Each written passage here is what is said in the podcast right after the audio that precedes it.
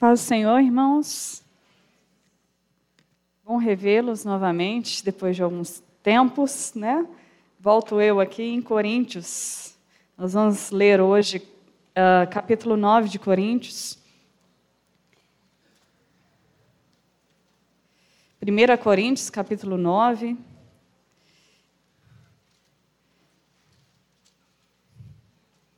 Eu sei que vocês já estão orados, mas eu preciso orar, né? Jesus, é pela tua infinita misericórdia que eu me coloco nesse lugar. E com muito temor e tremor, eu exponho a tua palavra. Porque tudo que a gente tenta falar do Senhor ainda é indireto, ainda é subjetivo, e só o teu espírito, de fato, pode traduzir a revelação que parte do Senhor. Mais do que conhecermos, termos informações do Senhor, nós precisamos, de fato, experimentar o poder do teu evangelho. Esse nos embaraça, nos aperta a garganta, espreme o nosso coração porque a gente descobre que falta muito. E é aí que nós contamos exclusivamente com a tua misericórdia, com a tua graça, com o teu favor sobre a nossa vida. Ajuda a gente. Esse é o nosso clamor, porque senão não dá para a gente caminhar sozinho, tentando mudar as coisas pelas nossas próprias forças. Aqueles que têm se frustrado, Senhor, porque tentaram andar com seus próprios braços, com suas próprias pernas, que tentaram fazer as coisas com a própria força, Senhor, os vença, Jesus. Que o Senhor seja mais forte do que a gente. Que o Senhor nos derrube e recomece. E comece de novo, se necessário for. Em nome de Jesus. Amém. Irmãos, nós vamos ler aqui o capítulo 9 inteiro, até o 27. A gente vai dar sequência praticamente ao capítulo 8. É, quem esteve domingo passado está expert no que eu vou dizer aqui hoje. Quem não veio, está vindo aqui, deu um salto aí de domingo, eu vou tentar contextualizar, mas vai faltar muita coisa. Então, eu oriento que você baixe o áudio do capítulo 8 lá, ouça ou leia o esboço que está lá no, no site, para você se, se contextualizar melhor, para que as coisas façam mais sentido para você. Tá? Então vamos lá, capítulo 9, 1 Coríntios. Não sou eu, porventura, livre? Não sou apóstolo? Não vi Jesus, nosso Senhor? Acaso não sois frutos do meu trabalho no Senhor? Se não sou apóstolo para outrem, certamente sou para vós outros, porque vós sois o selo do meu apostolado no Senhor. A minha defesa perante os que me interpelam é esta: não temos nós direito de comer e beber, e também o de fazer-nos acompanhar de uma mulher irmã, como fazem os demais apóstolos? E os irmãos do Senhor e os Cefas? Ou somente eu e Barnabé não temos direito de deixar de trabalhar? Quem jamais vai à guerra à sua própria custa? Quem planta a vinha e não come do seu fruto? Ou quem apacenta um rebanho e não se alimenta do leite do rebanho? Porventura falo isso como homem e não como diz também a lei? Porque na lei de Moisés está escrito: Não atarás a boca do boi quando este pisa o trigo. Acaso é com bois que Deus se preocupa? Ou é seguramente por nós que ele diz? Certo é que por nós que está escrito, pois o que lavra cumpre fazê-lo com esperança. O que pisa o trigo, façam na esperança de receber a parte que lhe é devida. Se nós não se, se nós vos semeamos as coisas espirituais, será muito recolhermos de vós bens materiais? Se outros participam desse direito sobre vós, não temos nós em maior medida? Entretanto, não usamos desse direito, antes suportamos tudo para não criarmos qualquer obstáculo ao evangelho de Cristo. Não sabeis vós que os que prestam serviços sagrados do próprio templo se alimentam? E quem serve ao altar, do altar tira o seu sustento? Assim ordenou também o Senhor aos que pregam o evangelho que vivam do evangelho. Eu, porém, não me tenho servido de nenhuma dessas coisas. E escrevo isto para que se, não para que se faça comigo, porque melhor me fora morrer antes que alguém me anule esta glória. Se anuncio o evangelho, não tenho do que me gloriar, pois sobre mim pesa uma obrigação, porque ai de mim se não pregar o evangelho. Se o faço de livre vontade, tenho um galardão, mas se constrangido, é então a, a responsabilidade de dispensar o que me está confiada. Neste caso, qual é o meu galardão? é que, evangelizando, proponha de graça o evangelho para não me valer do direito que ele me dá. Porque, sendo livre de todos, fiz-me escravo de todos, a fim de ganhar o maior número possível. Procedi para com os judeus como judeu, a fim de ganhar judeus, para os que vivem sobre o regime da lei, como se eu mesmo vivesse, para ganhar os que vivem debaixo da lei, embora eu não esteja debaixo da lei ao sem lei, eu, como eu mesmo fosse, não estando sem lei para com Deus, mas debaixo da lei de Cristo para ganhar os que vivem fora do regime da lei. Fiz-me de fraco para com os fracos, com o fim de ganhar os fracos. Fiz-me de tudo para com todos, com o fim de que por todos os modos salvem alguns. Tudo faço por causa do Evangelho com o fim de me tornar cooperador com ele. Não sabeis vós que os que correm no estádio, todos, na verdade, correm, mas só um leva o prêmio? Correi de tal maneira que o alcançais. Todo atleta em tudo se domina, aqueles para alcançar uma coroa corruptível, mas, porém, nós a incorruptível. Assim corro também eu, mas não sem meta, Assim luto, não como desferindo golpes no ar, mas esmurro o meu corpo e o reduzo à escravidão, para que, tendo pregado a outros, não venha eu mesmo a ser desqualificado. Gente, esse é um texto que não é fácil de entender. Num primeiro momento, principalmente pela linguagem do João Ferreira de Almeida, é, a conjugação do verbo aqui, às vezes, numa primeira leitura, parece ser muito complicado, muito chato né, o que Paulo está falando, porque ele está usando, na verdade, alguns paradoxos aqui para a gente entender uma, uma questão maior. Então, o contexto é, vem acarretado pelo capítulo 8. Ah, no capítulo 8, Paulo vai dizer sobre uma liberdade dos fortes.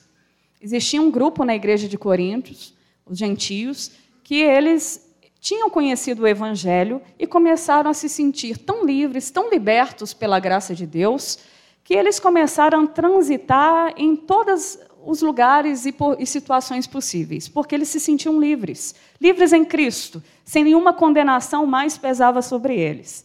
E eles começaram a viver de tal forma essa liberdade que eles começaram a passar um pouco dos limites.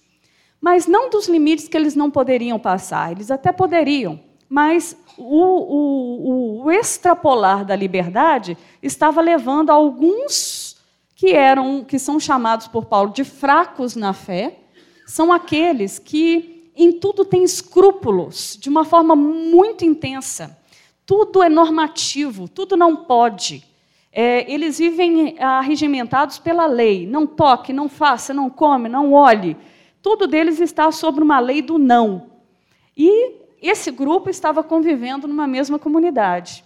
Então, tinham esses que se sentiam livres e hum, participavam de algumas festas pagãs, é, acabava pegando um pedaço de churrasco lá da festa e levava para a ceia. E aí os, os, judeus, possivelmente, que eram considerados os mais normativos, se escandalizavam com aquilo, com aquela liberdade toda, porque se você vai na festa pagã e traz um pedaço de carne, aquela carne é sacrificada, a possibilidade do sacrifício daquela carne é muito grande a algum ídolo. Né?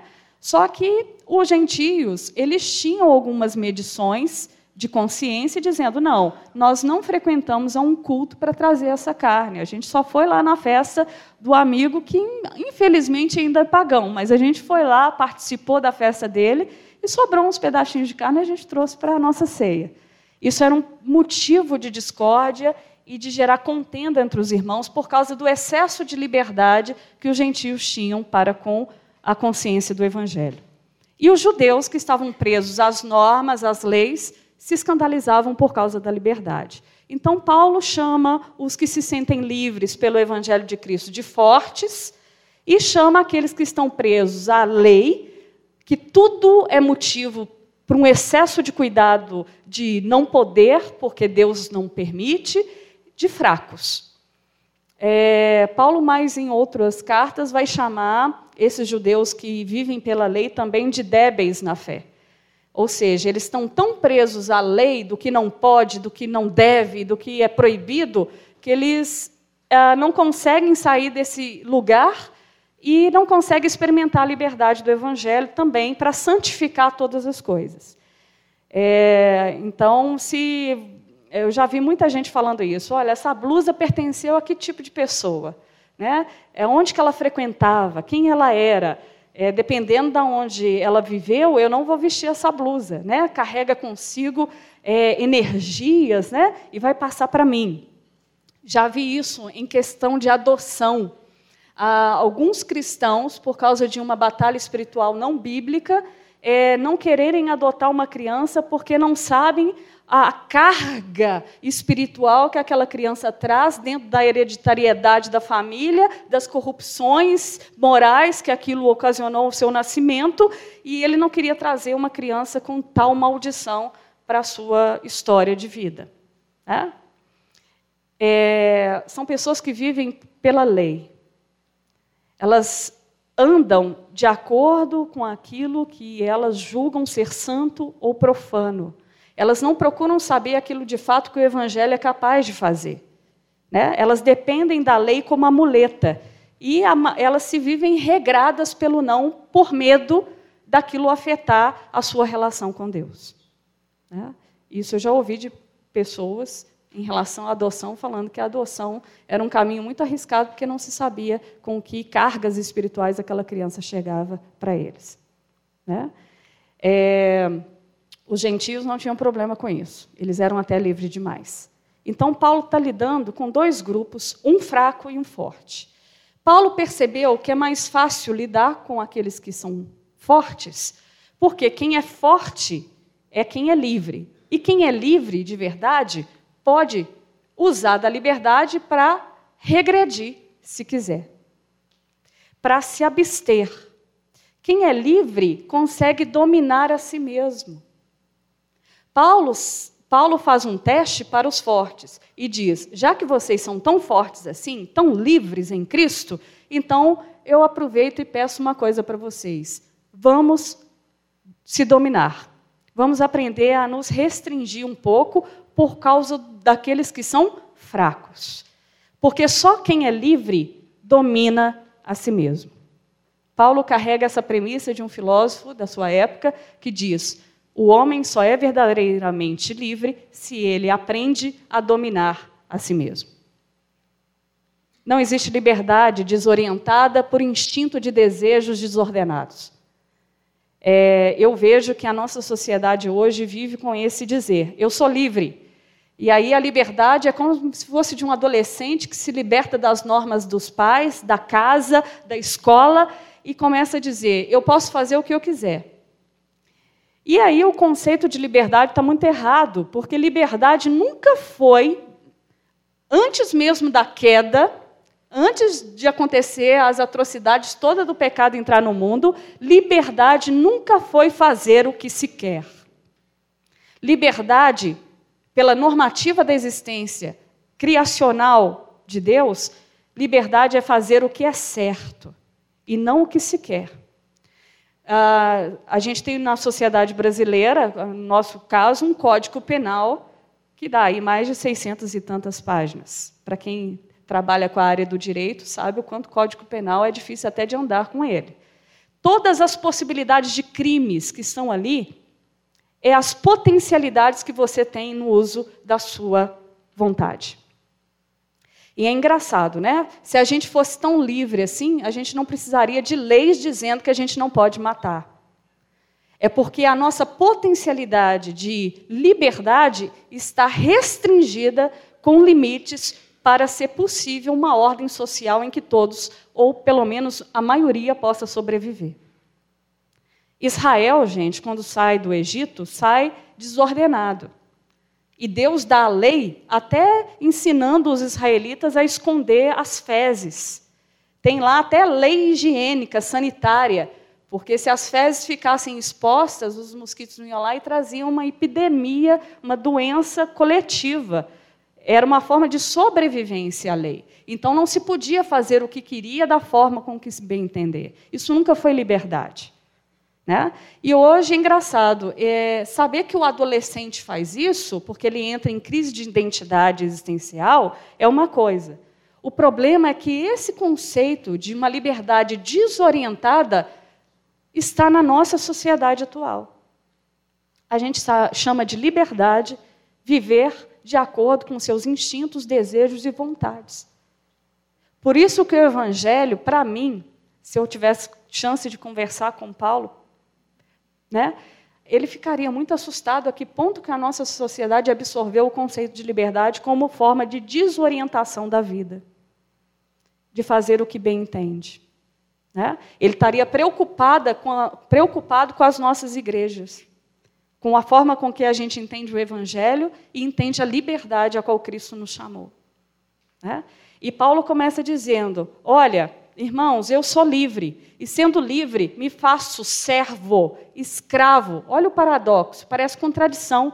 Me faço escravo de todos. Porque só quem é livre pode se restringir. Só quem é livre de verdade tem poder para olhar para a situação e dizer: penso eu não ser melhor fazer isso, então não farei. Penso eu ser melhor fazer, então farei. Só uma pessoa livre consegue restringir-se. Deus, como Deus era o todo-poderoso e livre, Deus é totalmente livre, Ele é o Criador. Né? Ele, ele começa todas as coisas do zero. Por ele ser totalmente livre e poderoso, é que ele se pôde fazer encarnado e frágil. Porque só quem tem o poder é que pode abnegar do poder. A gente que acha que é super poderoso e acha que pode abnegar de alguma coisa. Eu fico vendo os meninos lá no Carisma, né, que hoje é, é meu ensaio de aula é, é no Carisma e aqui na Academia da Bíblia. E vejo alunos se sentindo assim: somos os poderosos. E aí chegam para a gente dizendo assim: professora, eu renunciei à minha vida por causa de Cristo. Aquele discurso assim. Eu só olho, eu falei: eu já fiz esse discurso também um dia. Mas eu, deixa eu te contar uma coisa: você não renunciou nada. Você não tinha nada para renunciar, porque você não tinha nada. Então não tem renúncia. Ah, mas eu deixei família, deixei trabalho, deixei Estado. Tá, isso é privilégio. Isso aí, quando se ouve o chamado, isso é benéfice. Isso não é nenhuma abnegação, porque você não tinha nada para oferecer em troca da graça a qual te acolheu.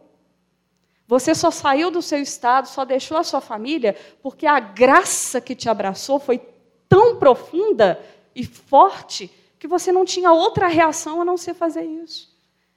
E aí a gente acha que a gente está abnegando, está tá lá sofrendo.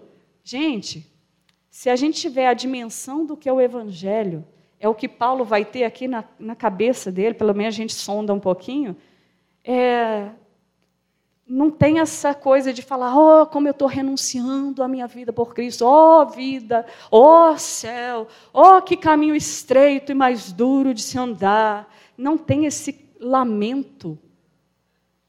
Paulo, quando ele diz sobre os seus sofrimentos, ele diz, é, é, ele tem uma consciência de peso de glória, do que o que está aguardando futuramente é muito maior do que os, olha só como Paulo define o sofrimento: leve e momentânea tribulação.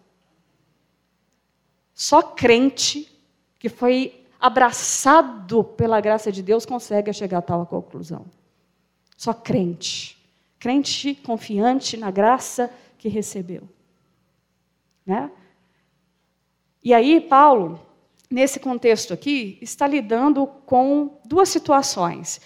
Existia um grupo em Coríntios, para quem viu, a, a minha pregação foi um, uma dessas, que tinha um, um grupo na igreja de Coríntios que não aceitava o apostolado de Paulo.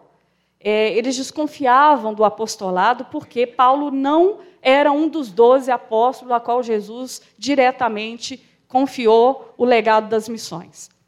E Paulo, vocês vão ver em vários momentos aqui, fazendo defesa de que ele viu Jesus ressurreto no caminho de Damasco e que o fato de Jesus ter se apresentado em corpo para ele e o chamou diretamente legitimava o seu apostolado. Gente, quando a gente vê uma coisa dessa, a gente começa a perguntar o que, que é apóstolo, né? Porque se Paulo, o apóstolo aos gentios, se hoje tem missão no Brasil, dá vontade de voltar no tempo e falar assim: Paulo, calma. Vai chegar em continentes que você nem sonha, calma. Vai dar tudo certo.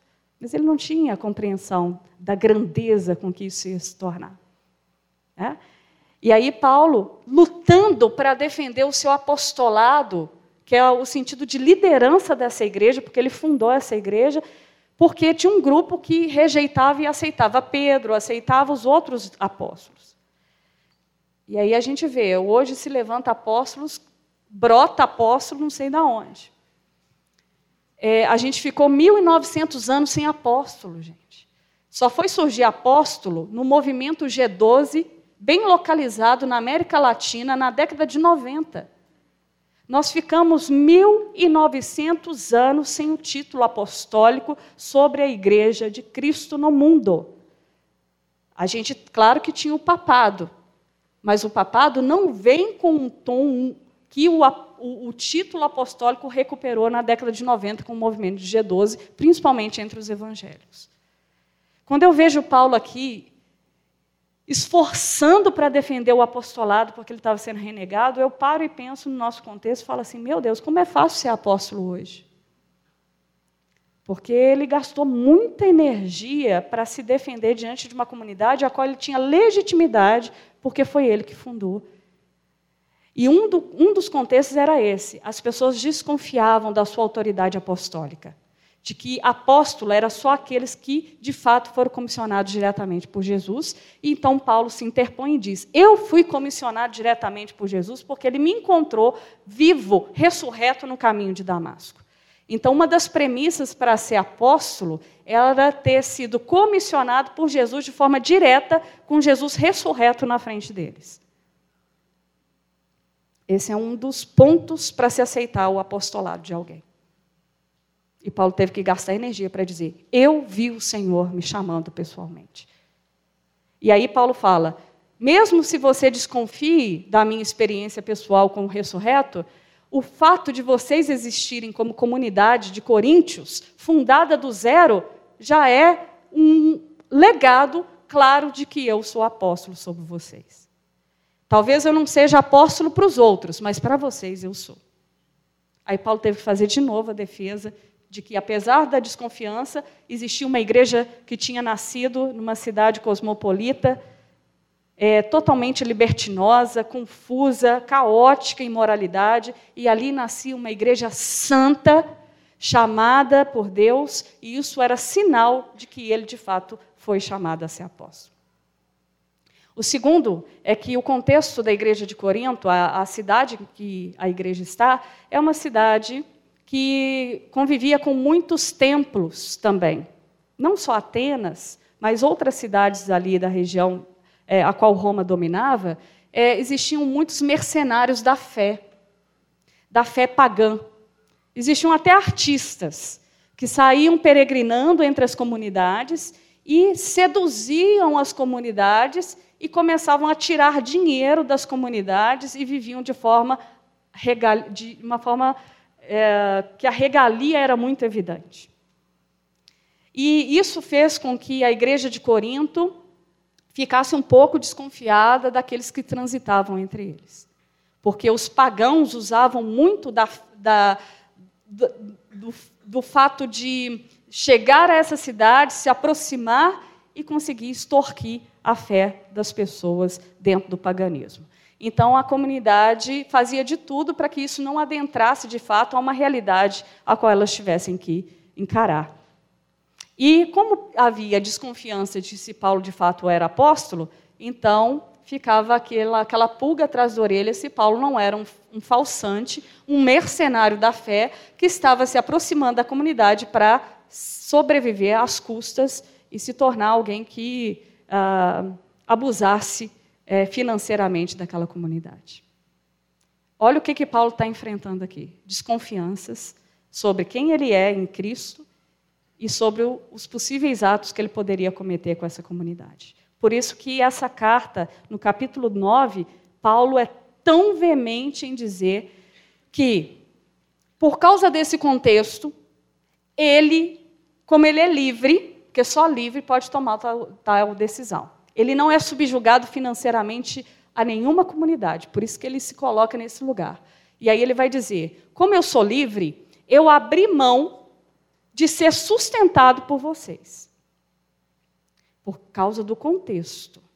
Paulo leu a situação e falou: nessa comunidade, é melhor com que eu me abnegue de receber qualquer ajuda financeira dessa comunidade, para que isso não sirva como motivo de tropeço e de rixa entre os irmãos e crie mais divisão nessa comunidade, para que o evangelho não seja envergonhado lá fora. Olha a preocupação de Paulo, gente.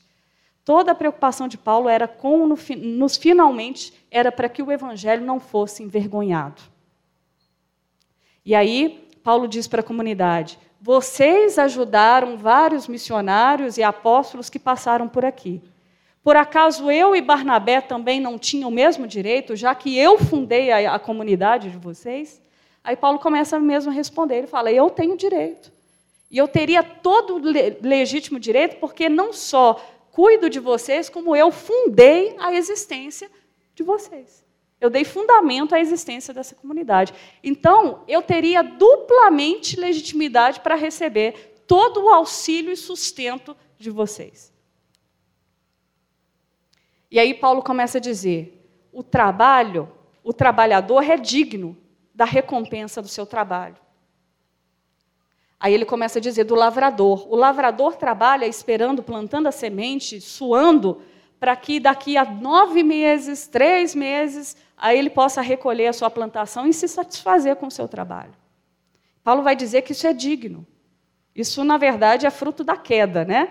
Porque quando o homem cai lá no Éden, Deus dá uma informação para Adão, né? Dizendo: olha, como vocês quiseram andar fora de mim, a partir de agora, mulher, você vai ter um parto muito dolorido, né? E homem, você vai ter que lavrar essa terra e ela só vai produzir mediante o suor do seu rosto.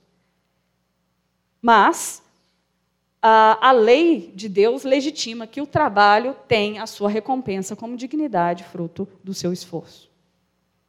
E Paulo vai usar da lei, o judeu era bem mesquinho, é próprio da tradição judaica a questão, é, não da tradição, mas de alguns judeus fazerem um cuidado excessivo com os bens, e você acabava pegando alguns judeus bem uh, pão duros. E a lei, ela veio para resguardar a avareza desses, desses judeus. E lá em Deuteronômio está escrito que quanto o boi debulhar o trigo, ah, enquanto ele vai rodando, né? Ah, quem não é do campo, eu também não sou, eu tive que ver a imagem, né? Do boi com, com é, uma coisa, né? Que prende a cabeça dele, né? E ele vai rodando em torno de um moinho e vai debulhando o trigo e o trigo que sai sem a casquinha cai no meio do caminho do boi. E a lei defende que o boi tem direito de comer o trigo que cai no meio do caminho enquanto ele trabalha. E aí Paulo vai falar assim: está por acaso Deus preocupado com bois nessa lei? Porque o princípio é da dignidade do trabalho. De que existe uma dignidade respaldada pelo próprio Deus, pelo esforço dado no ofício em que o homem se dedica. E aí Paulo pega todo esse argumento, porque ele gasta aqui eh, vários versículos, e vai dizer: olha, aquele que prega o evangelho, aquele que se dedica à obra de Deus para a expansão do evangelho, é digno, tem direito a ser sustentado pela comunidade. Assim como o sacerdote que vivia dependendo da oferta que sobrasse para sustentar a sua família. Lá no Antigo Testamento, o sacerdote, ah, depois do sacrifício, poderia levar para alimentar a sua casa o que restava do sacrifício. É, Paulo vai dizer que é legítimo qualquer um que faça um ofício também em torno do evangelho sobreviver dele. Só que Paulo, pelo cuidado e pela situação com que ele encontrou Coríntios, ele abre mão desse direito. E ele vem usar da própria experiência de alguém que é livre e abriu mão de um direito para dizer, a partir do capítulo 8, que os irmãos que eram livres, também por serem livres, poderiam abrir mão dos seus direitos por causa dos fracos. Gente, o mais interessante do Evangelho é que a legitimidade da pregação, de fato, ela alcança com mais força a, o coração das pessoas quando quem proclama, de fato, experimenta o que diz ou pelo menos está tentando experimentar o que prega. Então, Paulo vai se usar como exemplo para falar: olha, eu tinha todo o direito diante de vocês e eu consegui abrir mão por causa de um resguardo de cuidado com o testemunho do Evangelho. Então, já que eu, sendo apóstolo, tendo direito, abri mão, vocês também podem abrir mão do direito de vocês diante da fraqueza dos outros. Para quem não estava aqui domingo passado, vai ter que pesquisar que fraquezas são essas que está lá, que o pregador expôs aqui semana passada. Tá? E aí Paulo vai dizer o seguinte: que o fato dele ser livre e conseguir abrir mão do seu direito de ser sustentado pela comunidade é, faz com que ele é, se glorie ah, por tal condição. É como se ele tivesse uma alegria por saber que ele era tão livre que ele conseguiu re retroceder num direito que ele, que ele teria como requerer. Que coisa esquisita, né? Você sentir alegria porque você conseguiu se conter diante de um direito que você tinha. E legítimo. Isso tem um princípio que se chama ética. A ética ela é um princípio moral, normativo, de conduta, de valor, mas que não fica só para você. A ética, ela perpassa pelo outro. A moral sozinha, se for só moral, ela tem grande risco de ficar, você ficar moralista. Porque o moralista é aquele que é o cara cheio de regras, mas as regras são impostas pelo outro em benefício de si mesmo. Então eu massacro o outro com regras, porque eu sou moralista e sequer eu talvez cumpra alguma daquelas regras que eu imponho sobre o outro. Que aí tem a hipocrisia por trás do moralismo. Né? A ética não.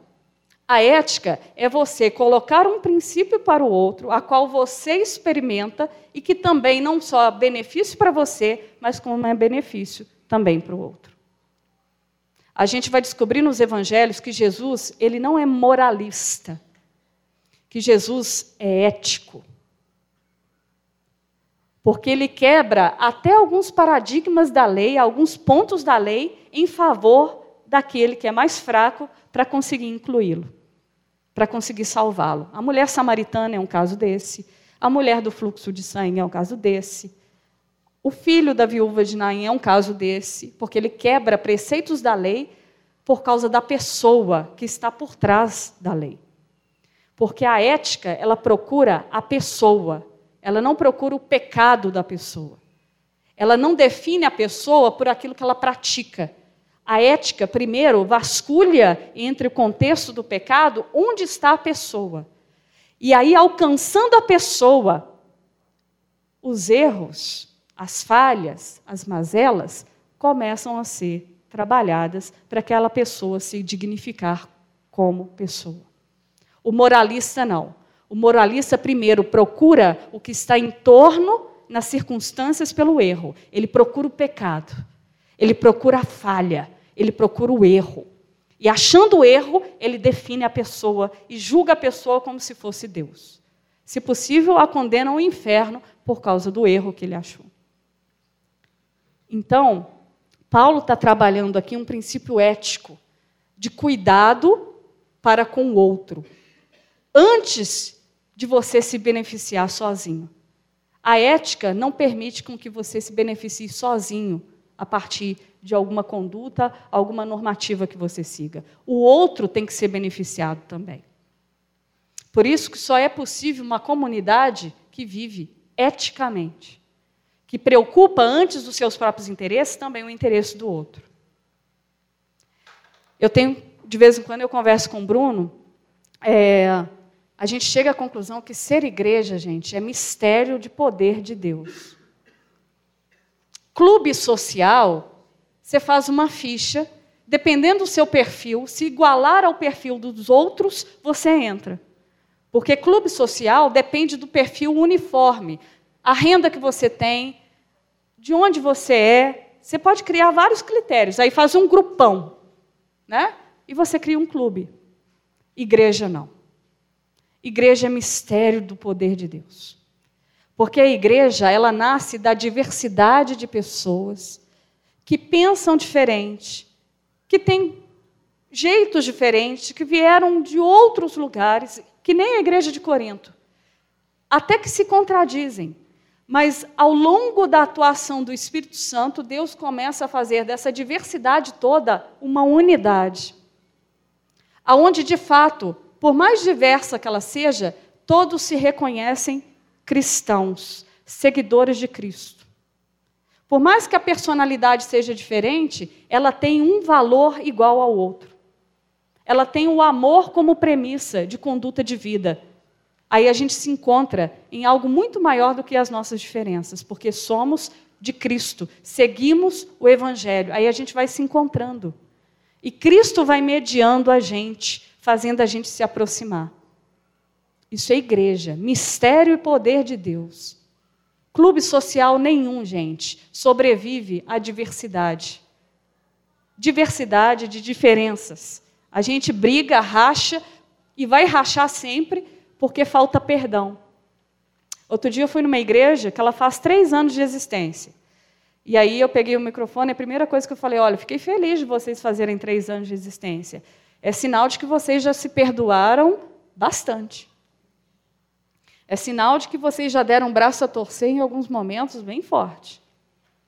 É sinal que vocês andaram a segunda milha com o coração apertado pelo irmão que não parece amadurecer, mas suportou até que ele rompesse.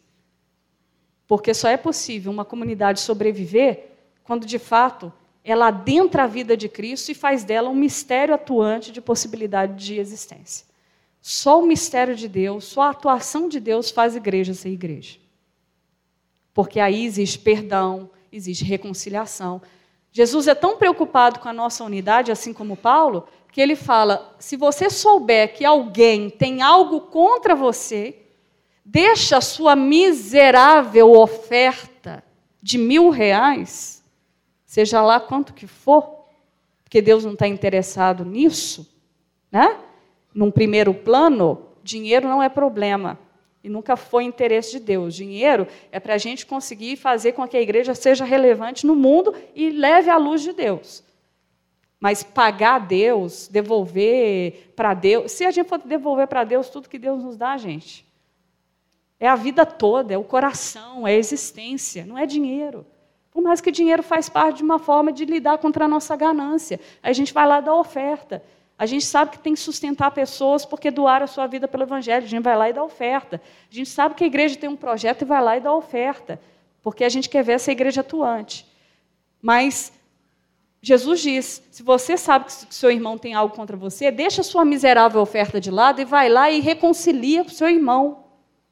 Porque não adianta ser a igreja com dízimo e oferta ela tem que ser de relacionamento antes de qualquer ato religioso que você possa cumprir.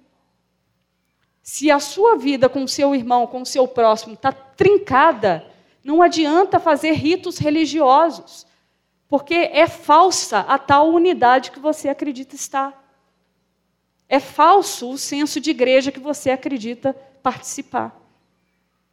E é isso que Paulo está preocupado aqui, com a unidade dessa igreja, e essa unidade da igreja que faz com que o mundo creia. Jesus fez essa oração em João 17. Pai, que eles sejam um, como nós somos um, para que o mundo veja quem tu és. Em Paulo, então, tem muita preocupação com isso. E qualquer rachadura que possa levar à exclusão entre os irmãos, ele faz de tudo, ele abnega, ele se esforça para que isso não aconteça. Parece uma coisa simples, gente. Mas enquanto a gente, de fato, não entender o que é ser igreja, o que é o conceito de igreja para Cristo, seja para Paulo, a gente vai continuar fazendo das nossas vindas em comunidade um clube social, um lugar para passar o tempo, alguma outra coisa. E as pessoas vão se fadigando no caminho porque elas não encontram a igreja de Cristo, encontram outras coisas, outros interesses, divisão, difamação, e aí elas vão se desiludindo com aquilo que é mistério de Deus. Né? O nosso esforço aqui de abrir um livro desse, porque pregar Coríntios não é fácil. É uma tentativa de enxergar a igreja de Cristo viva e operante nesse mundo caótico.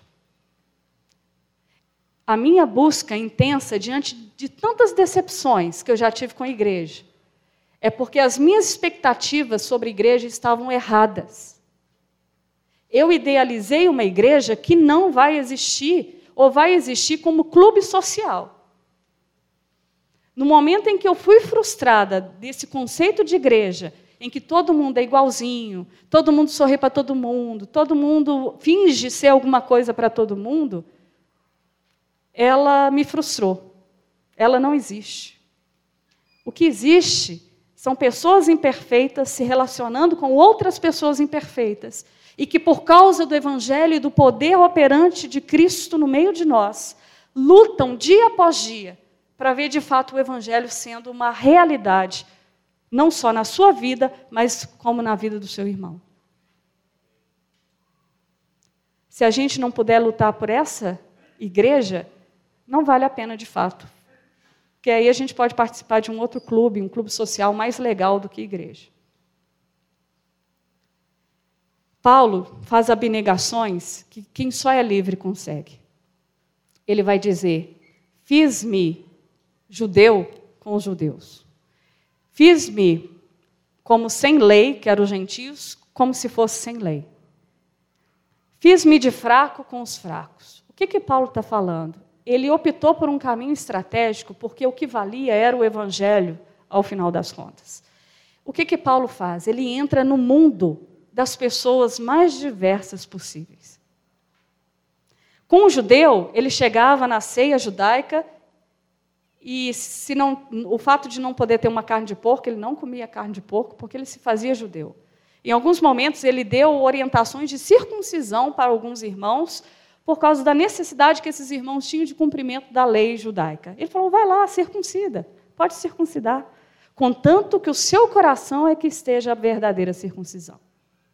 Mas se você precisa cumprir o rito, vai lá, cumpre o rito. É porque você ainda não descobriu a liberdade de fato que você tem em Cristo. Mas se você depende disso, pode ir lá. Com os gentios, ele foi na casa dos gentios, tinha cerveja no aniversário do filho do gentio. E não era porque ele era o crentão, ungidão, santarrão, que ele se achava melhor porque ele não bebia cerveja. Como ele era livre, ele podia transitar onde ele fosse, contanto que os princípios do evangelho não fossem negociados. Quem é livre sabe aonde estão seus princípios. E ele, em si mesmo, é o santificador de onde ele chega. Porque quando ele chega, Jesus chega com ele. E tudo que ele faz, e tudo, e todos os lugares que ele vai, se santifica pela presença de quem está com ele. Gente, essa é uma consciência que só quem é livre consegue utilizá-la. a gente vai lendo aqui Paulo e vai se vendo o quanto que a gente gosta de uma prisão, de uma escravidão de homens, de escravidão de lei. Sabe por quê? Viver sobre a lei é mais fácil. Cumprir as coisas simplesmente porque é uma ordem é muito mais fácil para nós religiosos, porque não exige reflexão, não exige análise do coração, não, não exige a percepção de si. Porque se perceber, dói. Se ver no espelho da graça é muito fadigante. A gente gosta de cumprir norma, a gente gosta de chegar perto da liderança e falar assim: Pastor, fala o que eu devo fazer. E se ele virar para você e disser: Não faça isso, não toque nisso, não coma isso, jogue seu computador fora, que dê normas para você sem mudar o coração, sem se render a Cristo, sem passar por um caminho de quebrantamento, sem andar de fato em confiança plena na obra de Deus na cruz, porque isso, gente, é difícil. É mais fácil viver sobre normas. E Paulo, como ele experimentou a liberdade em Cristo, ele transitava e se fazia parte do mundo daqueles que eram estranhos a ele. Só quem é livre e de fato sabe quem é e sabe quem está com ele é que pode fazer uma coisa dessa. Quanto eu já vi crente, né, que converte, para de conversar com os amigos, agora eu só falo de Deus. Não falo mais de nada. Não vai mais nos aniversários porque tem cerveja. Você é muito fraco, né? Porque o fato de passar uma cerveja na sua frente e você não ir por causa da cerveja é sinal de muita fraqueza é sinal de muita debilidade. Né? Porque, de fato, aquilo ainda é um grande empecilho para a sua vida, aquilo ainda te domina, de certa forma. Ah, não, eu não ando com pessoas diferentes, não crentes. Ah, se Jesus agisse como nós. Nenhum daqueles homens e mulheres tão rejeitados pela sociedade, tão do submundo, porque eles eram do submundo, teriam encontrado a salvação. A gente gosta da religião porque ela é confortável para nós. Mas quando a gente, de fato, se abre para o Evangelho, a gente começa a ver um mundo em expansão diante dos nossos olhos. A gente vê janelas e portas que até então a religião não deixava a gente enxergar. Possibilidades que as normativas e ritos religiosos fecharam para nós. Então Paulo diz: me fiz, me fiz de tudo para com todos, para ver se salvar-se alguns. Paulo não trabalha com números aqui. A gente é que trabalha com números. Crescimento anômalo. Né? Igreja próspera é a igreja que tem mil membros num culto. E aí vai. Aí a gente vai competindo. Qual a igreja maior? O Evangelho não tem nenhuma preocupação com isso. A gente pode até falar: olha, a igreja está crescendo. Mas a preocupação de um pastor é quantos convertidos e salvos de fato estão naquela comunidade. Porque essa igreja só vai poder ser relevante e brilhar a luz que tanto o mundo espera ver se de fato tiver salvos ali. Então, Paulo transita entre todas as possibilidades para ver se a salvação chega para pelo menos alguns. E Paulo vai fechar dizendo que essa liberdade, que não é fazer o que quer, mas sim fazer o que é certo ser feito, exige um esforço. Como de um atleta lá, porque ele estava muito acostumado ali na região em ver os Jogos Olímpicos. Ele vê que o cara, aí vai ter os Jogos aí, a Copa do Mundo, né, na Rússia, a preparação que esses jogadores fazem para ganhar o prêmio para experimentar a grandeza do prêmio. Não é uma questão de recompensa, que o Evangelho não trabalha com recompensa. Paulo trabalha que quem é livre vai ter que fazer um exercício ao longo da vida de aprender a discernir o que deve ser feito, o que não deve ser feito, o que é bom, o que não é bom, e fazer um exercício de se retrair, de avançar, de perceber que aquilo não convém e isso, gente, é só mediante a atuação do Espírito de Deus para trazer discernimento à vida. Do que decidir, do que não decidir. E Paulo fala que esse exercício de se perceber na liberdade é como se fosse um atleta que se prepara para correr e ganhar o prêmio. Então, Paulo fala assim: olha, assim como o atleta faz uma dieta para conseguir ter mais energia, o tipo de proteína que ele come para poder gastar lá na corrida, a vida cristã também exige esse exercício. Um exercício de vigilância da própria liberdade que se tem em Cristo. Mas é uma vigilância que traz descanso, ela não é peso. Porque ela vem do discernimento do próprio Espírito de Deus. É o Espírito, gente. Se tem uma passagem linda que eu amo, é quando João diz que o Espírito faz daquele que é nascido de Deus como uma folha ao vento, que leva e sopra aonde quer. Que vai guiando, porque é leve. Porque a vida está em descanso nas mãos de Deus. Quando a gente é muito religioso, gente, é, fica pesada essa vida cristã. E aí a gente corre pesado de coisas que a gente já deveria ter aberto mão há muito tempo. E Paulo, tudo o que ele deseja para a igreja de Corinto é que ela chegue ao prêmio da sua caminhada com Cristo. Que, na verdade, é receber o galardão, que tem gente que fica esperando coroa, né? Ah, minha coroa, Jesus vai pôr ela na minha cabeça. O próprio galardão, gente, é receber a totalidade da vida de Deus em nós. É nos ver livre daquilo que ainda nos aprisiona, do que ainda nos machuca, do que ainda nos escraviza. Isso aí vai ser o nosso galardão. E as pessoas que no decorrer da nossa caminhada também foram atingidas pela nossa vida. Esses são os prêmios que nós vamos ter na hora que você chegar lá. Jesus vai falar: "Espera aí que eu vou te apresentar algumas pessoas que foram tocadas pela sua história, pela sua corrida, viram você correndo e falaram: "Eu quero correr como que nem ele, tão leve, tão livre" como ele corre e se inspiraram na sua vida. Espera aí que eu vou te mostrar quem são. Isso são galardões. Porque a vida daquele que corre em Cristo acaba levando outros consigo. E Paulo fecha o capítulo dizendo: Não quero correr a ponto de não ter inspirado a vida de vocês, coríntios, porque eu mesmo fiz exemplo dessa caminhada, dessa corrida para que eu mesma não seja o que declare uma coisa e seja reprovado no final. Olha a preocupação de Paulo. O medo de discursar o que deve ser feito e ele mesmo não ser participante do evangelho ao qual ele proclama. Gente, se tem uma coisa que eu temo profundamente no meu coração, é estar aqui nesse púlpito discursando de um evangelho que eu não possa ser participante.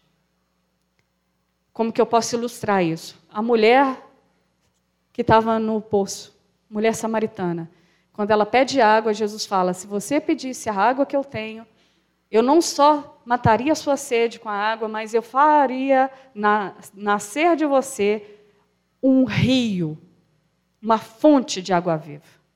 Qual que é a proposta que Jesus está fazendo? Eu não só mato a sua sede, mas faço nascer de você uma fonte que também vai matar a sede de outras pessoas ao longo da sua vida. É? Porque a água que brota do rio de Deus purifica a vida dos santos e a pureza dessa caminhada leva à inspiração e libertação de outros pelo caminho. Tem uma música velha que diz que vai valer a pena. É isso que Paulo está dizendo. Vai valer todo o esforço de ser livre mas se restringir pensando no próximo pelo bem do Evangelho. E aquilo que feriu o Evangelho é inegociável. Não pode ser coadunado. Né? Não pode ser escândalo para o mundo. Por mais que Paulo fala que a gente vai ter muito escândalo entre nós. Mas ai daquele que o escândalo nasce. Né? Que Jesus nos perdoe se a gente tem sido fonte de escândalo, que Ele nos recupere, que Ele nos restaure, que Ele nos faça de novo. Amém? Que nos ajude a ser igreja.